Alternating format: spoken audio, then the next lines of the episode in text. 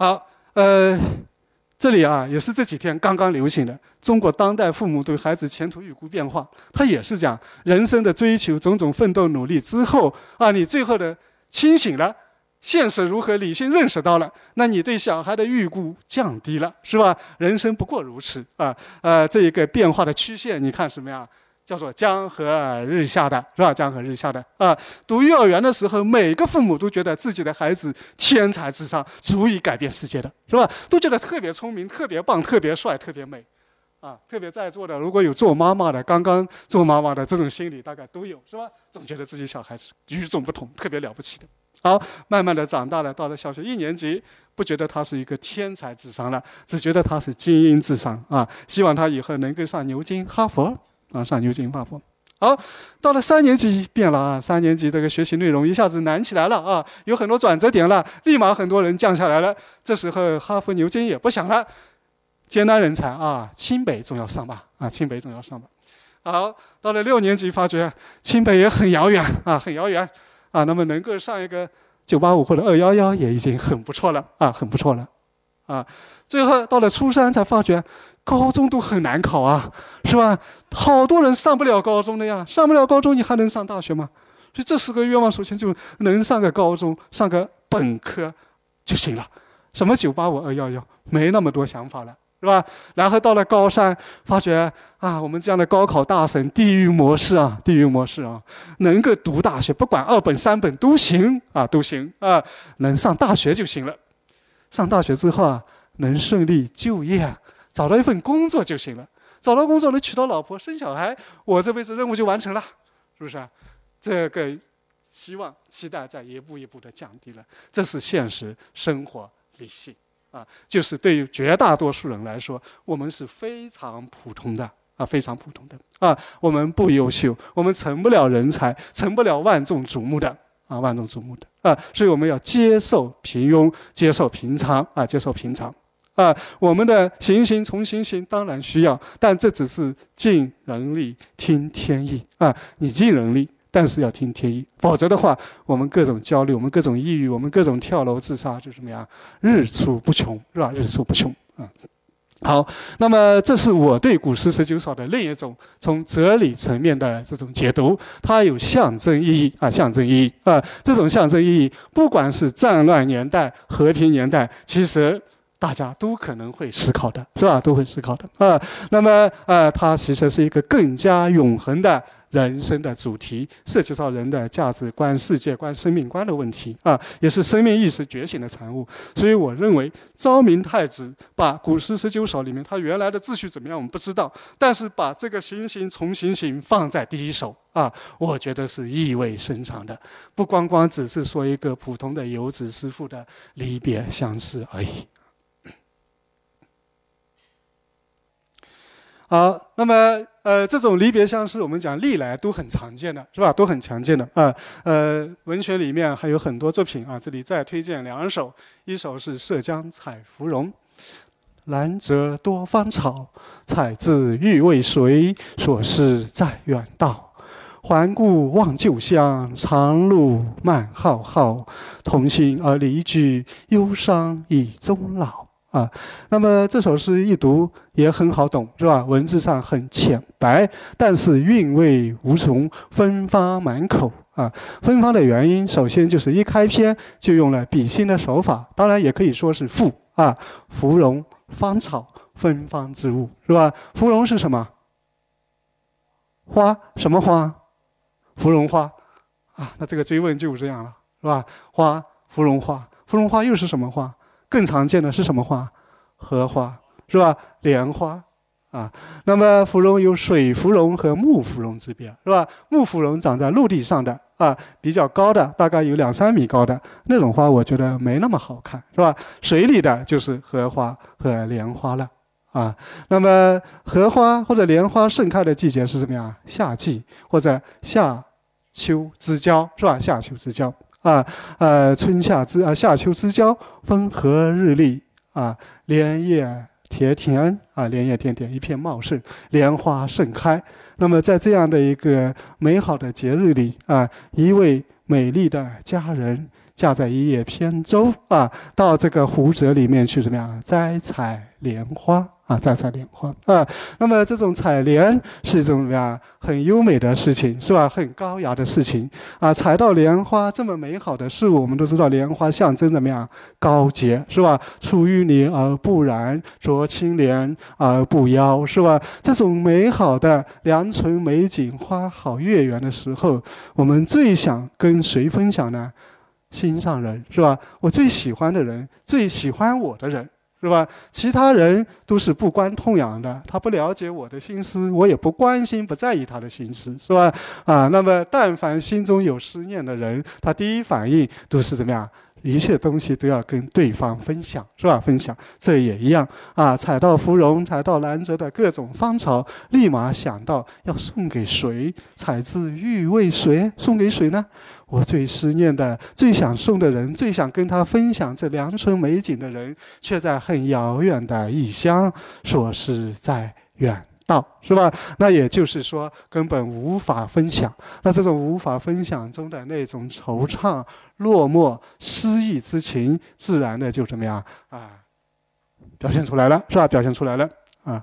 好，那么我们看下面两句：“环顾望旧乡，长路漫浩浩。”这是写谁了？是不是写这个采莲的女子啊？不是。如果是采莲的女子，她为什么要环顾望旧乡呢？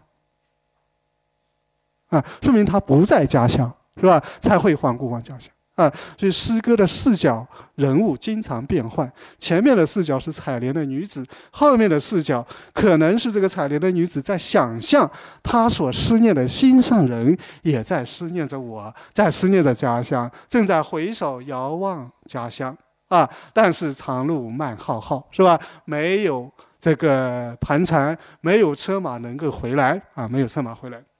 所以，同心而离聚，忧伤以终老啊！我们虽然心心相通，互相思念啊，原来曾经海誓山盟，是吧？但是为了生活，为了种种原因，后来怎么样啊？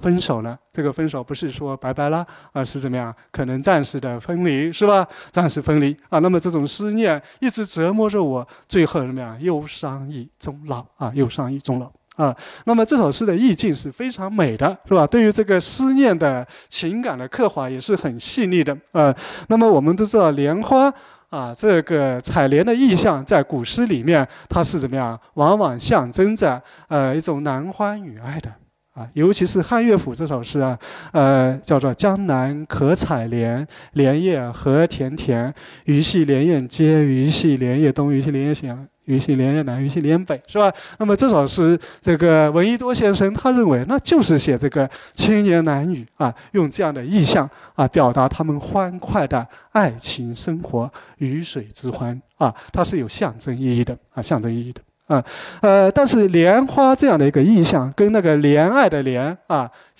可怜的怜又是同音字，是吧？所以在古诗里面，经常用它来表达相思之情啊，写莲花，写采莲，写男女的相思啊。我们知道，在六朝乐府里面有一首非常著名的《西洲曲》，写一个女子对情郎的思念，是吧？一年四季，春夏秋冬，无时无刻不在思念啊。那首诗后面有几句是这样的，就是说：“开门郎不至，出门采红莲。”啊，采莲南塘秋，莲花过人头。低头弄莲子，莲子清如水。自怜怀袖中，莲心彻底红。一郎郎不至，昂首望飞鸿。啊啊，没完啊！这首诗缠绵悱恻的那种采莲思念的情感意象，应该说是从这个涉江采芙蓉过来的啊，涉江采芙蓉过来的啊。那么下面这首诗也很有名，也是写思妇思念游子，是吧？呃，中呃后面有两句啊：“馨香盈怀袖，路远莫自知。”啊，呃，特别美啊，这个。庭中的花很香，我采了这个香花以后，我的身上、袖上都沾满了这种香味。我本来是要寄给我的心上人的，但是路太远了，是吧？我没法寄过去，没法表达情感啊，没法表达情感啊。那么这都是写了一种怎么样相思相爱的人的那种离别的痛苦啊，离别的痛苦。这种痛苦是人生一种怎么样普遍的痛苦，不管是乱世还是和平年代都有的，是吧？都有的啊。那么对于这种痛苦，不光光是我们传统文学里面，事实上宗教里面他一定关注啊，一定关注。啊，因为这是人生苦的一个重要的表现，啊，呃，佛法里面说人生有八苦，八种苦啊，哪八种苦啊？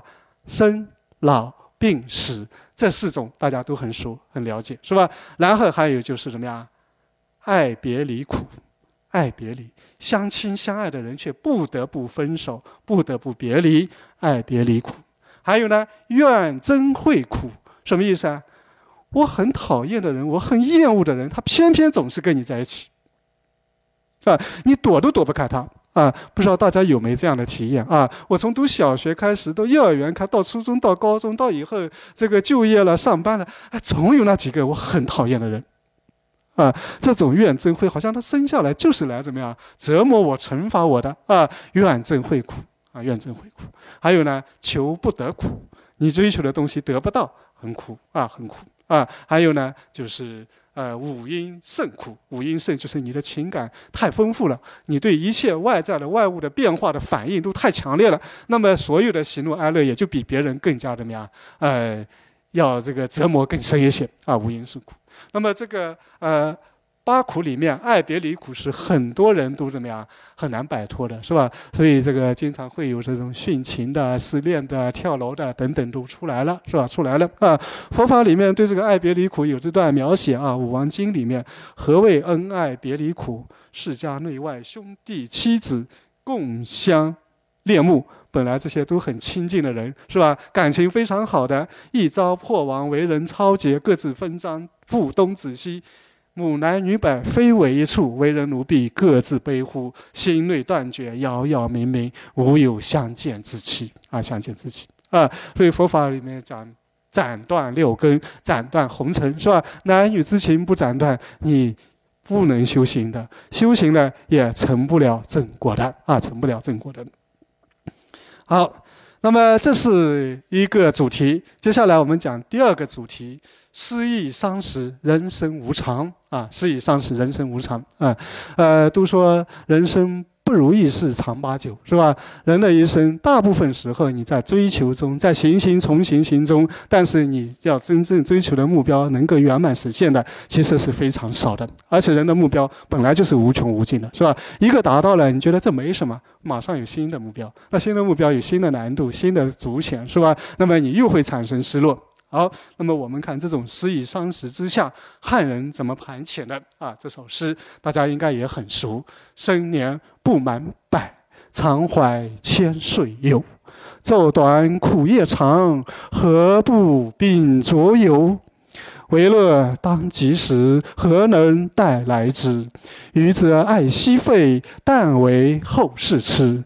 先人王子乔，难可与等齐。”啊，这首诗很独特的地方就是开篇“生年不满百，常怀千岁忧”，这是破空而来，是吧？我们讲古诗都讲究什么呀？含蓄蕴藉，讲究赋比兴，是吧？呃，我们要抒情不直接抒啊，比如说男女欢爱之情，我要先说啊“关关雎鸠，在河之洲”，是吧？然后才说“窈窕淑女，君子好逑”啊啊！我本来要表达的是怎么样？“荡子久不归。”空房难独守，怨妇的感情。但他开篇要写的是什么？青青河畔草，郁郁园中柳，是吧？呃，这是比心，河畔草、青草和杨柳青青，象征着生命力的旺盛，象征着青春年华，是吧？那么这种青春年华却在一日一日一夜的守空房中度过啊。那么它有个过渡，但这首诗它就没有这种比心过渡，破空就来。生年不满百，常怀千岁忧。人生苦短啊，能够活一百岁的有几人呢？不要说我们今天很少啊，古人就更少，是吧？古人就更少了啊。所以有句古诗叫什么呀？“人生七十古来稀”，是吧？七十岁都很少了，何况一百岁呢？而就算你活到一百岁，在生命的长河中、历史的大浪中，那也是怎么样？沧海。一树是吧？也是恒河沙数中的一粒微尘。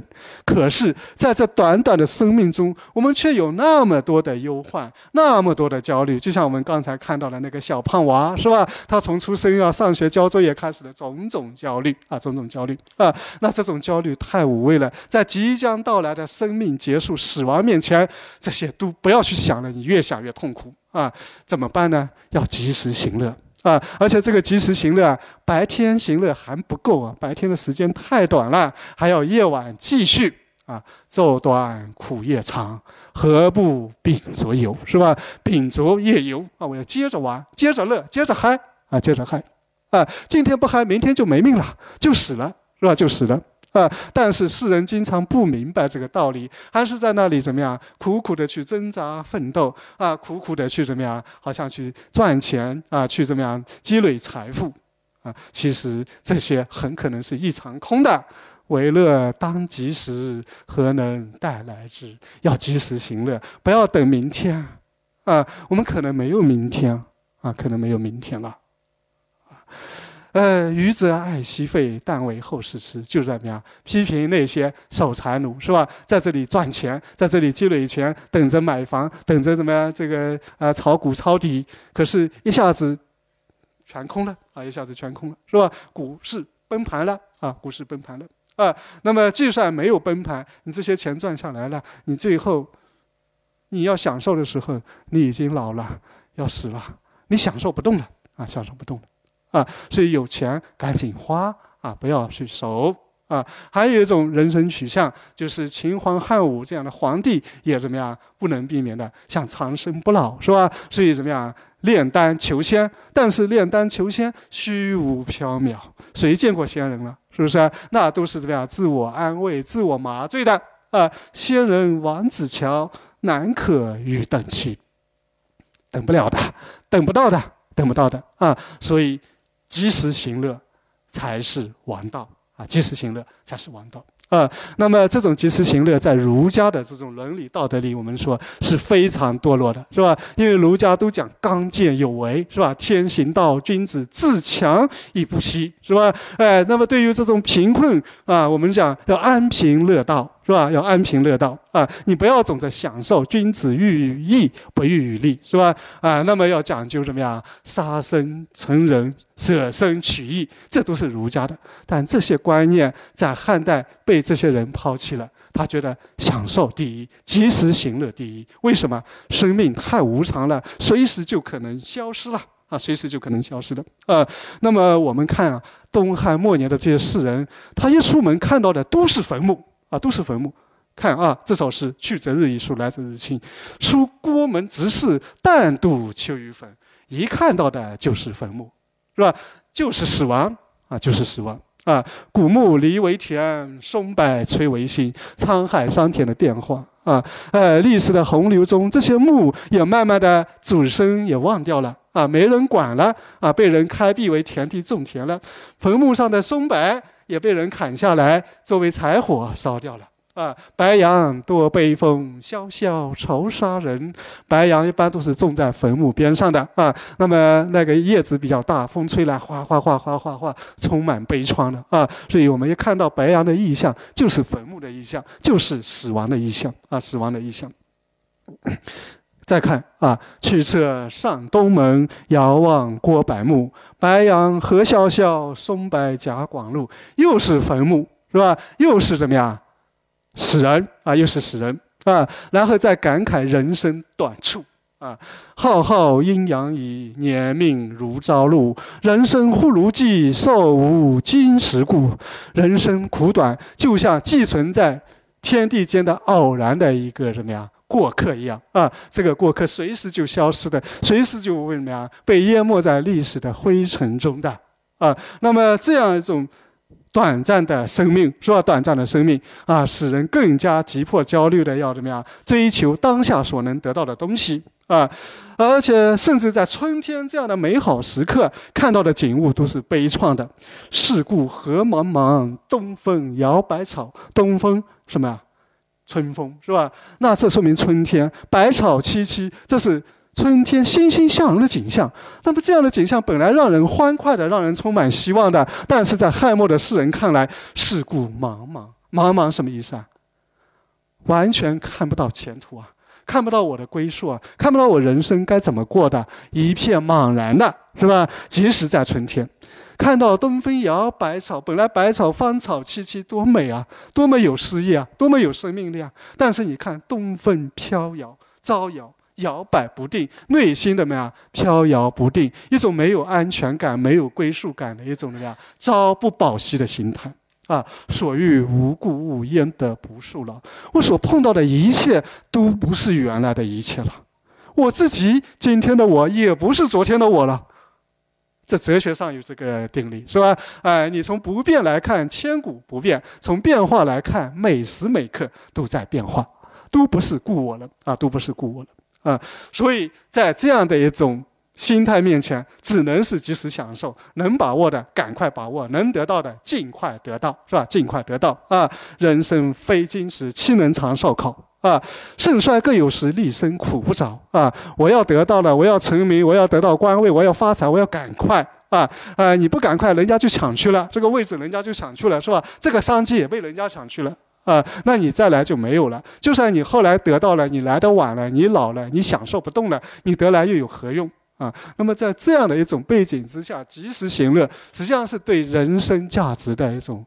怀疑或者说追求探索，到底什么是有价值的，是吧？什么值得我去奋斗的？啊，也就是刚才我们说的，面临死亡面前，我们要考虑我们怎么活着的问题，是吧？生死学的问题啊。那么今年的新冠疫情，我想对很多人都有触动啊，因为很多人都面临着生死离别，尤其是疫区的啊，疫区的。好。那么这种情绪，我们说在汉末是一种普遍的末世情绪，就世界末日就要来临了这种情绪啊。那么不光光是对这些没有前途、找不到出路的人有这种颓唐的情绪，其实对于雄才大略的啊，能够济世济民的那些大政治家，他也会有类似的情绪。最典型的就是曹操。啊，曹操大家很熟悉，是吧？汉末群雄中最厉害的一个啊，最厉害的一个啊。但是我们读他的《短歌行》，对酒当歌，人生几何？譬如朝露，去日苦多。慨当有时，已是有时啊，难忘，何以解忧？唯有杜康，是吧？连这样一个具有雄才伟略的政治家，他也感觉到人生苦短，譬如朝露，是吧？朝露，太阳一出来就干的，就没的啊，所以也要借酒消愁，唯有杜康啊，唯有杜康。啊，那么他是有行动能力的人，是吧？他是能改变天下、改变国家民族命运的人，尚且如此，何况普通的老百姓呢？绝大部分人他没有手无缚鸡之力，是吧？他无法改变现实的啊，改变现实的啊，所以无法改变的情况下，只好把握当下。啊，只好怎么样及时行乐啊？那么曹操他有远大抱负，所以他还有怎么样招工图补，天下归心，是吧？招揽人才，统一北方，统一中国这样的雄心壮志啊！那时候的普通的读书人，他没有前途，没有梦想，是吧？哎，没有中国梦啊，那是没有中国梦啊，不像我们今天这么幸福啊，有中国梦。好，那么这种及时行乐在汉末诗歌中的表现，我们说可以跟当时的哲学思潮、文化思潮联系起来看的啊。汉末有个著名的经学大师叫马融啊，马融啊，这个人是个读书人的领袖，但年轻时是个屌丝，很穷啊，穷得揭不开锅。那么当时有一个著名的外戚叫邓志啊。他想聘他为舍人当官去，但是我们刚刚讲过，外戚宦官被世人不齿，是吧？他一开始为了这个名声亲民，不愿意去啊，不愿意去。但是过了不久就后悔了啊，他后悔有一段心理表白，说：“古人有言，左手据天下之图，右手吻其喉，渔夫不为。”什么意思啊？左手把这个地图给你，啊，让你拥有天下；右手刀架在你脖子上，马上要你的命，你选哪个？最笨的人也知道，我要命啊！没命了，天下给我还有何意义？是不是啊？还有何意义啊？什么意思啊？生贵于天下也啊！生命是最宝贵的，比任何东西都宝贵啊，所以他原来为了世俗的那种道德伦理啊，不去应聘，他觉得自己很傻，是吧？儒者有往往要坚持这些原理，是吧？坚持这些道德原则啊。那么不是老庄所谓的，老庄讲养生、全身、保身，是吧？那我被穷的揭不开锅了，我倒是要饿死的啊，我活下去啊。所以这样想通了，就好办了啊。那么他就应聘到这个邓直那里去当官去了啊。那么一去的话，马上给他高官厚禄啊。那么原来他可以说是一个非常这个坚贞的。古代的儒者，古代的儒者，在我看来，就相当于现在的共产党员，是吧？哎，理想、抱负、坚贞。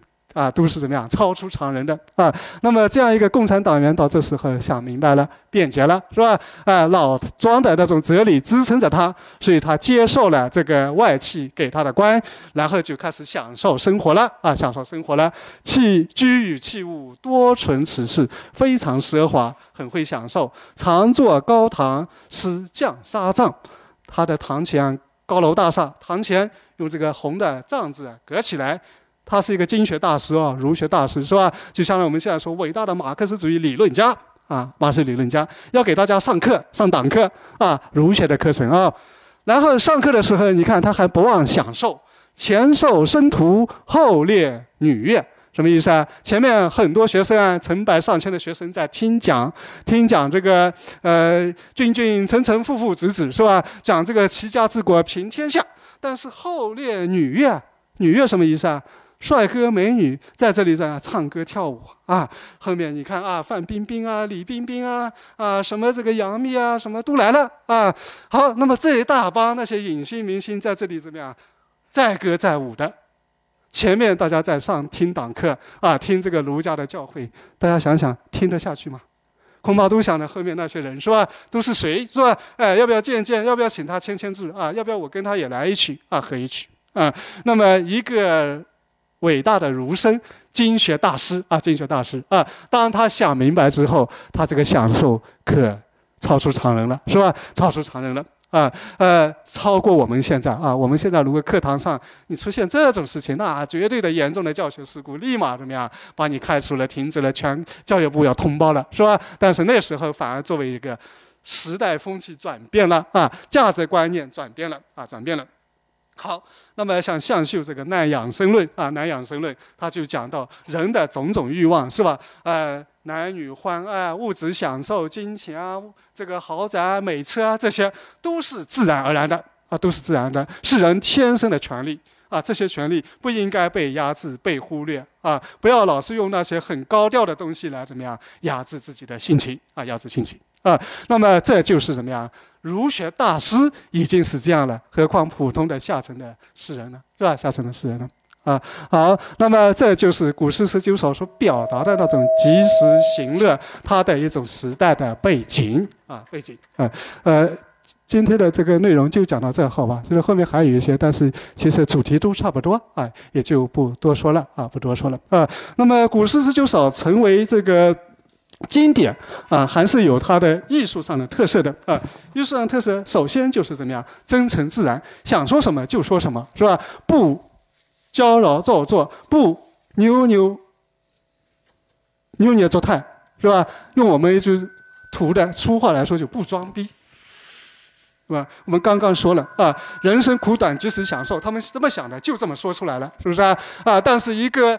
儒家一个共产党员，他不能这么说的，不敢这么说的。其实他心里无时无刻都不在追求功名利禄，是吧？无时无刻都在想着怎么享受。他会说吗？不会，那叫假道学，是吧？啊，习总书记说的两面人啊，两面人啊。那么汉儒文人他就是真诚自然，是吧？他就是我想什么就说啊，要追求荣名、功名富贵，是吧？要常享受啊。呃，我不愿意守空床了，我要去找人了，是吧？找别的男人了。空床难独守嘛，这喊出来了，我不能独守，太难守了，守不住了，那什么意思啊？是吧？我去给你戴绿帽子嘛，啊，戴的越多啊，我越显示我的魅力和价值嘛，是吧？哎，一顶又一顶啊，你意外不意外？欣喜不欣喜啊？啊，那我才不管你了，是吧？才不管你了啊！这就是他的质朴自然啊，质朴自然，真诚才是怎么样？非常重要的文学的生命力。你各种装、各种扭捏作态，人家一看都觉得很假，是吧？哎，很厌恶啊，很厌恶。那么，当然，这种真诚，我们讲还跟他的艺术水平有关的啊。你如果只真诚啊，你像这个啊阿贵那样去调戏吴妈，那不行的啊。他只是摸了一下，哎，吴妈，我要跟你睡觉，这太粗鄙了，是吧？赤裸裸的就上来要跟人睡觉，啊。那我们前几年还流行了一个梨花体诗人啊啊，农民诗人余秀华叫什么啊？我穿过大半个中国去睡你。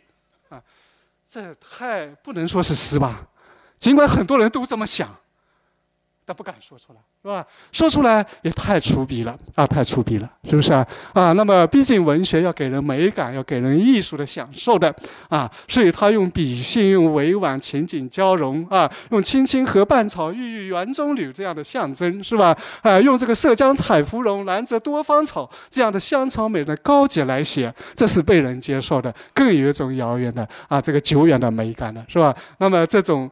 呃，直而不也，于浅情深啊，五言诗之冠冕啊，冠冕啊，就是成为呃我们后世无论多有天分的才华的作家都不能复制的，因为我们不能复制那个时代，也不能复制那个时代的种种的感受啊，所以它被称为五言诗之冠冕，就是最高的顶峰的东西啊啊，那么是有它的这样的一些特殊时代背景和它的艺术特色啊所决定的。啊，好，呃，这次就讲到这里，好吧？讲的不对的地方，大家呃多批评，多拍砖啊。那么下面就是大家如果有什么问题，我们也可以一起来交流交流，好吧？好，谢谢大家啊。